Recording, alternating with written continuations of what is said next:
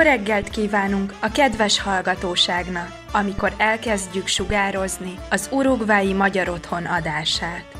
Desde aquí, Montevideo, capital de la República Oriental del Uruguay, y a partir de este instante, el hogar húngaro toma contacto con toda la colonia húngara que reside en nuestro país y en el mundo. Comienza la hora húngara.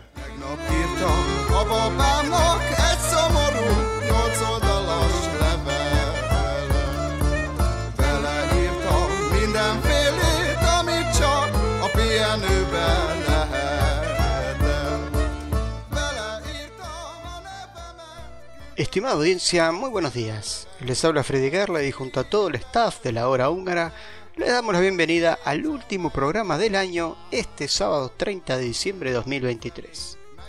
Hoy les traemos la siguiente programación. En Hungría hoy, planes para reconstruir el barco húngaro más grande jamás construido. Le damos vacaciones a nuestra profesora Yushi hasta marzo, así que en curiosidades del idioma húngaro estaremos repasando algunos episodios anteriores. En el espacio de tradiciones y cultura húngaras, Marian nos cuenta sobre las inundaciones del río Danubio a lo largo de la historia. Lucía nos trae los cumpleaños de la semana y seguimos con canciones húngaras con temática navideña. Damos así comienzo a la hora húngara. Hungría hoy.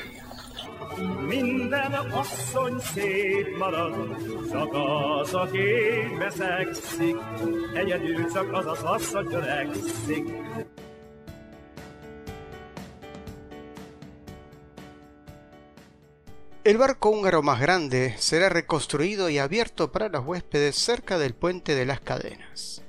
József Kreinbacher, empresario húngaro, recuperará una pieza emblemática de la historia húngara Charles Ford o Carlos IV fue el barco de vapor más grande jamás construido en Hungría.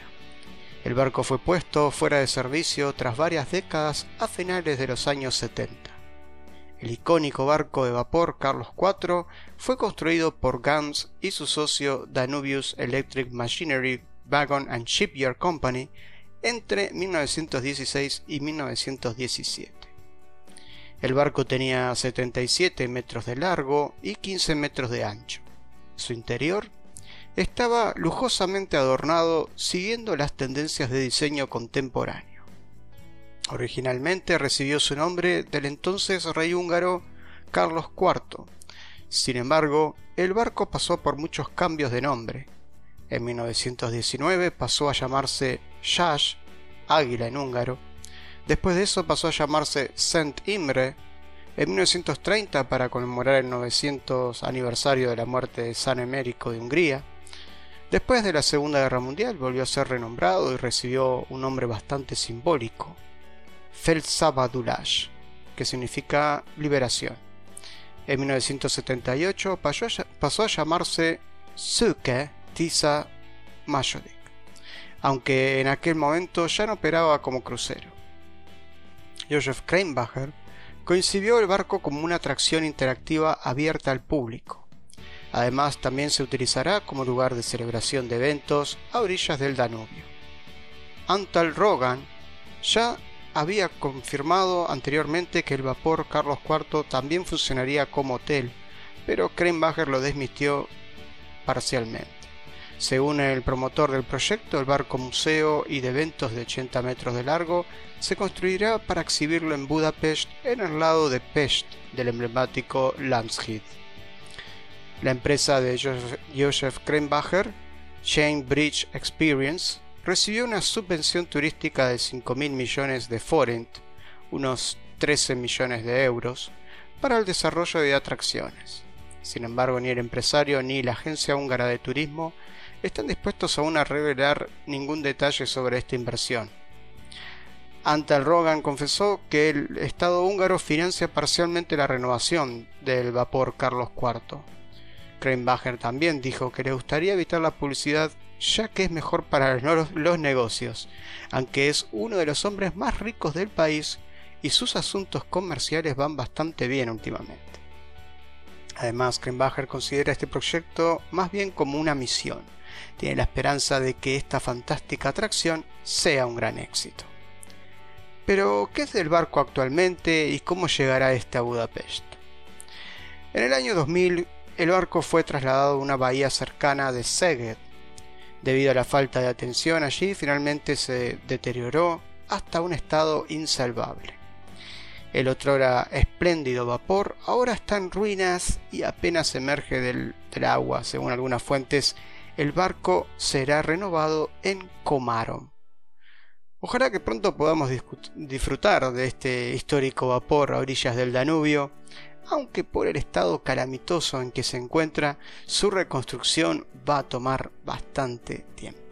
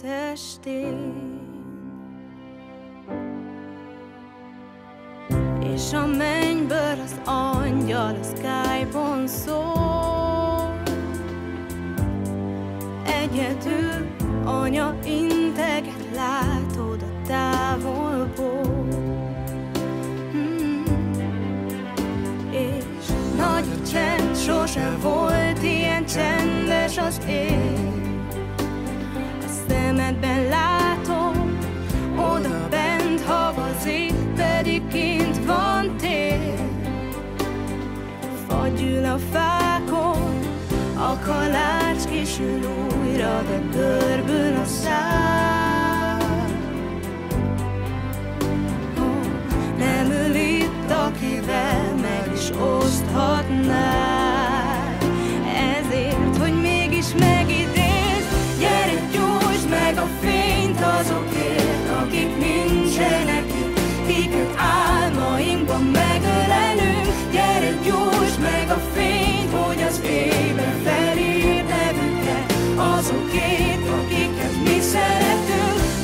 Szólni a csillagokat, a sötétbe a fény. Mi legyünk, ameddig itt a helyünk. Gyere, gyújtsd meg a fény, sose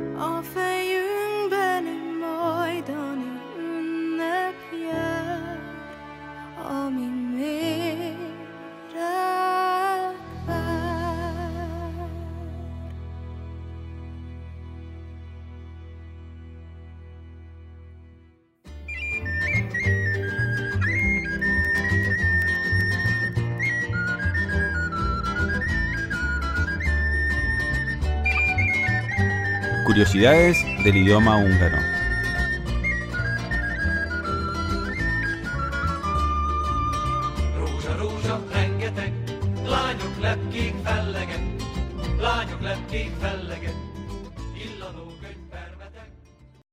Sziasztok! Itt vagyunk a rádióban, és beszélünk magyarul.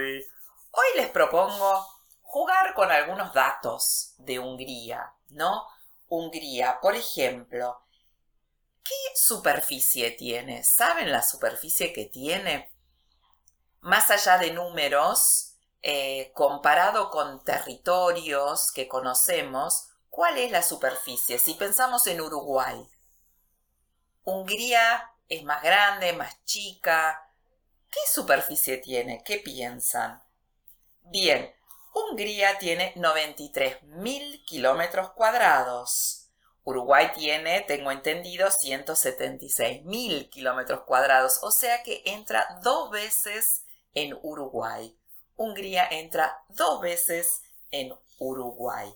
Bien, Hungría está dividida en eh, provincias, ¿no? Eh, Uruguay está dividida en departamentos, tengo entendido en 19 departamentos. ¿Cuántas provincias tendrá Hungría? Bueno, 19, igual que Uruguay. Hungría está dividida en 19 provincias. Las provincias en Hungría se llaman megye, megye, ¿sí? Incluso ahora ya le cambiaron y es vármegye, ¿no? Entonces, Ma- eh, Magyarországon van 19 megye. Magyarország területe 93 ezer. ¿Con cuántos países limita Hungría? A ver, cinco, seis, siete, ocho. Es tan chiquita, ¿no? ¿Con cuántos países limita? Bien, limita con siete países. Austria, Eslovaquia, Ucrania, Románia, Szerbia, Horvátország, Szlovénia. Horvátország, ¿no? País croata. En Hungría, en húngaro, los viejos países del continente europeo se formaba de la siguiente manera: nacionalidad y le agrego la palabra ország, que significa país. Magyarország, Hungría, Németország, Alemania, Franciaország, Francia, Olaszország, Italia, Spanyolország, España, Törökország, Turquía, Görögország, Grecia, Horvátország, Croacia. Muy bien, así que limita con siete países. Es muy importante saber también lo que ocurrió en 1920, el 4 de junio de 1920, que Hungría, por estar entre los países perdedores, fue desmembrada, ¿no? Y perdió 72% de su territorio, que es muchísimo, 72%. Tenía una superficie de 100, no, de 325 mil kilómetros cuadrados. Perdió 72%. La mayor tragedia de Hungría. Por eso es que decimos que hay van egy nagy Magyarország, la Hungría grande, nagy Magyarország o történelmi Magyarország, la Hungría histórica, és van a kis Magyarország, la Hungría pequeña, o mai Magyarország, la Hungría de hoy. Los territorios que le fueron quitados tienen su denominación en, eh, de, región geográfica, digamos, eh, de Hungría. Felvidek, la parte que le corresponde a eh, Eslovaquia. Carpatoia, la parte que le quedó a Ucrania. Erdei, la parte que le quedó a Rumania. Delvidek es la parte de Serbia, Croacia y Eslovenia. Es Őrség, la parte que le quedó a Austria.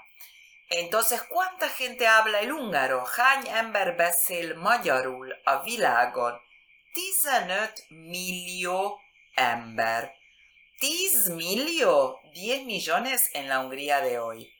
Három és fél millió nagy Magyarországon, en los territorios que le fueron quitados. Egy fél millió, un millón y medio, en el resto del mundo, entre los que se encuentran ustedes también. Otra curiosidad, ¿en qué año se constituyó Budapest? Budapest főváros, ¿no? Budapest, Magyarország fővárosa, es la capital de Hungría.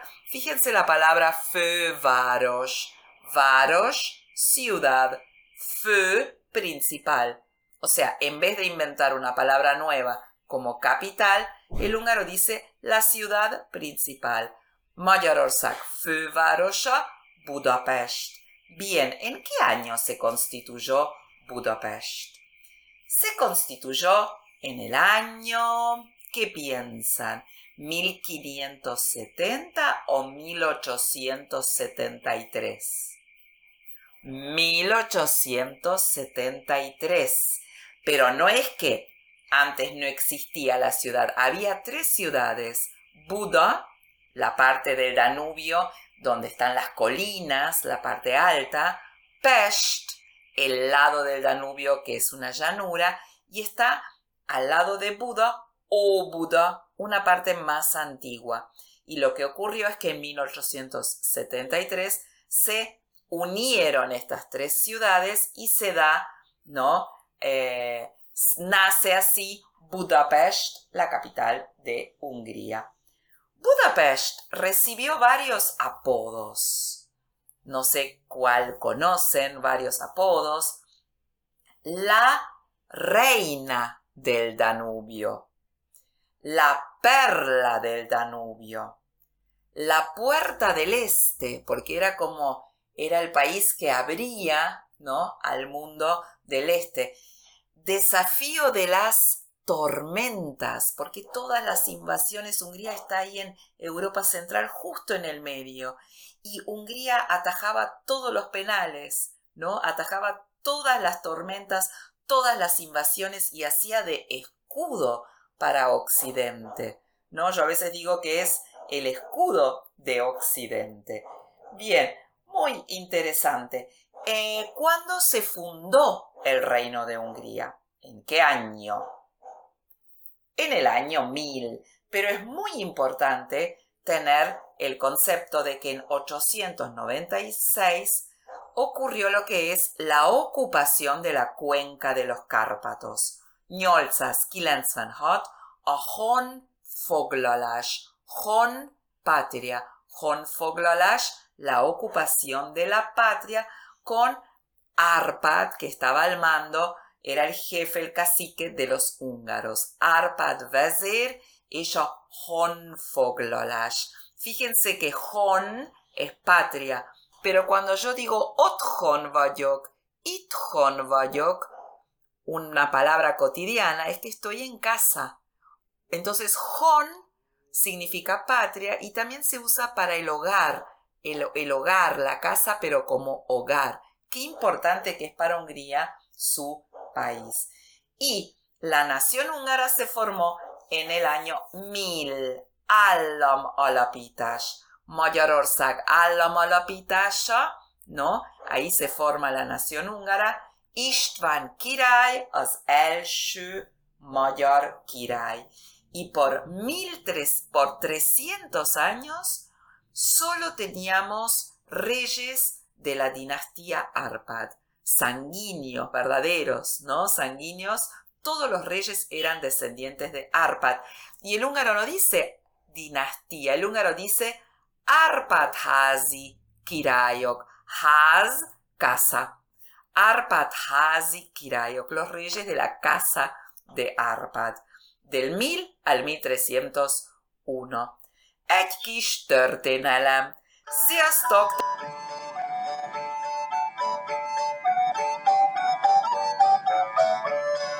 Cervecería La Mostaza, en Tres Cruces. A Pasito del Club Húngaro presenta este espacio.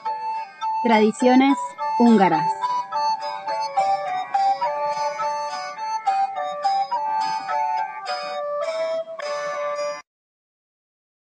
Estimados radioyentes de la hora húngara, tres días después de la Nochebuena, les deseo a todos ustedes feliz Navidad, feliz Año Nuevo, es decir, felices fiestas. Según el portal de noticias index.hu del 27 de diciembre, debido a las fuertes lluvias y al inesperado tiempo primaveral, el Danubio ha empezado a desbordarse y se ha declarado la amenaza de inundaciones en todo el país. El alcalde de la capital, Gergely Karácsony, escribió en su página de las redes sociales que el 26 de diciembre de 2023 a las cuatro y media cambió el nivel de alerta de protección contra inundaciones para la sección de protección contra inundaciones de Budo Norte de Hungría al nivel 2. Pero según la Dirección General Nacional del Agua, en la capital está en vigor el nivel 1 de protección. Los expertos esperan que el río crezca el miércoles por la noche o el jueves por la mañana. El Danubio ya se ha salido de su cauce en la mayor parte del país. Se han tenido que sacar coches del agua en Yer y calles peatonales y zonas de parques cerca de Estergom han quedado intransitables por la crecida y se están estableciendo cierres de carreteras para protegerse de las grandes cantidades de agua. En el contexto de esta noticia de actualidad, conviene conocer los tipos de inundaciones y recordar, unas inundaciones históricas de Hungría. Hay tres tipos principales de inundaciones. Las heladas, causadas por el deshielo, como la de 1838 en Pest, las primaverales, causadas por el deshielo simultáneo, que hizo que el Alto Danubio alcanzara en marzo de 2006 su nivel más alto en 100, eh, 150 años, y las verdes, causadas por las fuertes lluvias de primavera o verano. La inundación de Pest de 1838 entre el 13 y el 18 de marzo causó graves daños, especialmente en la parte de Pest de la actual Budapest. El nivel de la inundación y la fecha de su punto álgido se conmemoran en una serie de placas colocadas en varios edificios de los actuales barrios del centro. A principios de marzo comenzó el deshielo en Viena y Bratislava y el río empezó a fluir. En el tramo de río entre Pest y Buda, el lecho del Danubio estaba bastante degenerado. El Danubio con su lecho poco profundo, estaba bifurcado, lleno de arrecifes e islas, y la marea y el hielo tardaban en retroceder. En los bajíos se formaban bolsas de hielo y el hielo se amontonaba rápidamente provocando la crecida del río. El rescate no empezó hasta el 14 de marzo, ya que la población y la administración de la ciudad, que contaban con defensas reforzadas, no esperaban una inundación de esta magnitud. Utilizaron embarcaciones para rescatar a la población, intentando evacuarla a los pisos y áticos de las casas más fuertes o a casas suburbanas más altas. Unas 50.000 personas perdieron sus hogares. 10.000 refugiados fueron alojados en el entonces nuevo edificio de la Academia Militar, hoy Museo Húngaro de Historia Natural, en la Plaza Ludovica. Las iglesias y casas religiosas más sólidas del centro de la ciudad también se llenaron rápidamente de refugiados, como la iglesia luterana de la Plaza Deac, la iglesia franciscana de la Plaza Franciscana. El barón Miklós Veselényi, amigo del joven conde István Széchenyi, ganó la mayor fama por sus esfuerzos durante la inundación y fue apodado el barquero del Danubio por su sacrificada labor de rescate. Pero muchos otros también resistieron, como por ejemplo el ciudadano honorario de Pest, Lajos impresor, mencionado a menudo en relación con la Revolución de marzo de 1848. La gran inundación de 1879 en Szeged fue el acontecimiento más dramático que afectó al desarrollo de la ciudad desde la época turca. El agua irrumpió a las 2 de la madrugada del día 12 de marzo, causando daños materiales incalculables y un golpe decisivo al antiguo modo de vida de la ciudad y a su carácter único, pero también abriendo oportunidades sin parangón para el desarrollo moderno. La noche del 12 de marzo de 1879 comenzó una nueva era en Szeged. Los acontecimientos que la precedieron se denominaron posteriormente el antes del agua y los que siguieron el después del agua. De hecho, la catástrofe de las inundaciones fue causada por la regulación desigual del Tisa en Segue durante el siglo XIX. Mientras que el curso superior del Tisa se agilizó mediante diques y terraplenes para ayudar a prosperar a la alta burguesía que vivía allí, la parte sur del río, donde vivía la burguesía y las clases sociales menos influyentes, permaneció sin regulación. Así, el Tisa no pudo fluir y sus aguas desbordadas rompieron los diques paralelos a las orillas en Petres, a unos 20 kilómetros al norte de Szeged, y atacaron la ciudad por la espalda. Queridos oyentes de la hora húngara, estamos llegando al final el último programa de este año 2023. Sin duda un año que comenzó con grandes desafíos para este medio de comunicación tan emblemático de nuestra comunidad húngara del Uruguay. Año que comenzó con la renovación de gran parte de los colaboradores y que incluso me dio la oportunidad y el honor de ponerme al frente de la edición y producción de este podcast, tomando la posta de Leo Pérez, a quien agradezco por este medio su continua dedicación para que la hora húngara se emitiera semana tras semana durante tres años. Y el 2023 no solo dio comienzo con nuevos colaboradores, sino que además tuvimos que dar la última despedida a un pilar de la hora húngara de los últimos siete años, nuestro querido amigo Víctor Kolesar, a quien recordamos con muchísimo cariño y de quien aprendimos tanto sobre la cultura húngara a través de su conocimiento y su voz en el espacio de tradiciones húngaras.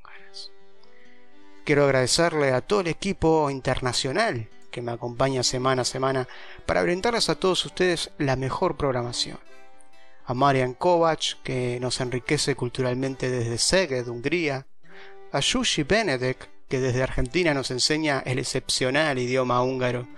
Y a Lucía Retis, que desde Montevideo nos recuerda los cumpleaños.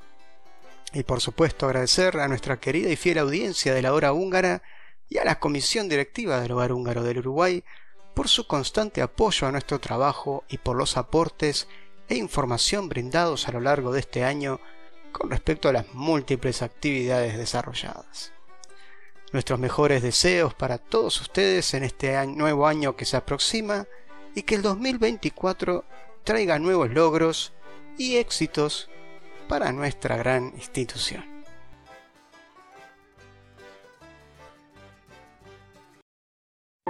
Te vagy nekem az élet a fény. Fogom kezed, hogy már sose fél. Ez a nap a te ünneped már S egy ajándék,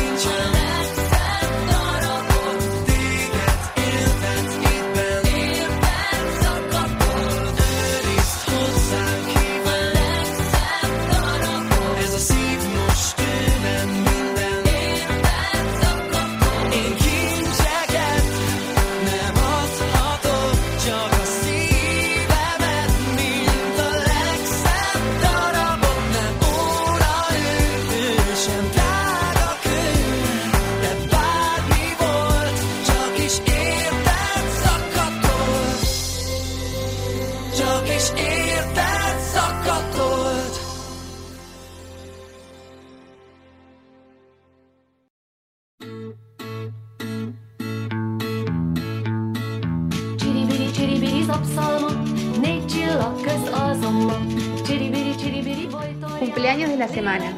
Este es un espacio presentado por Relojería La Hora Exacta.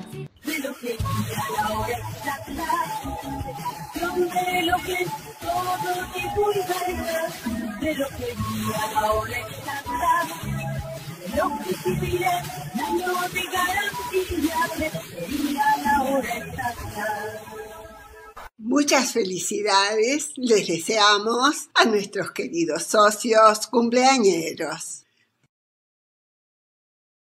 El próximo viernes 5 de enero, cumpleaños Federico Penny. Y el próximo domingo, 7 de enero, cumpleaños Tatiana Di Rienzo y también Bernardo Novik. A todos los cumpleañeros, el hogar húngaro les desea un muy feliz cumpleaños. A todos los cumpleañeros, la comisión directiva y el staff de nuestra hora radial les envía un cálido mensaje de feliz cumpleaños y les desea la mayor de las felicidades en su día.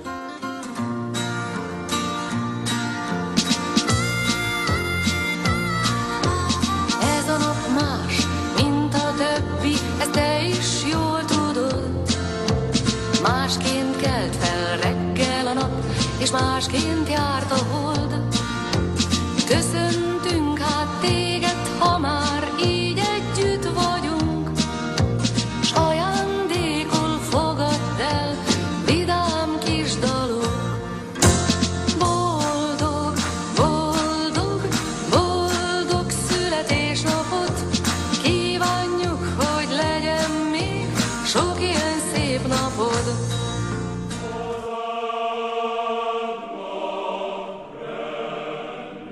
És most búcsúzunk Önöktől a jövő szombati viszonthallásra. Nos despedimos hoy de nuestros amables escuchas, esperando reencontrarnos el próximo sábado.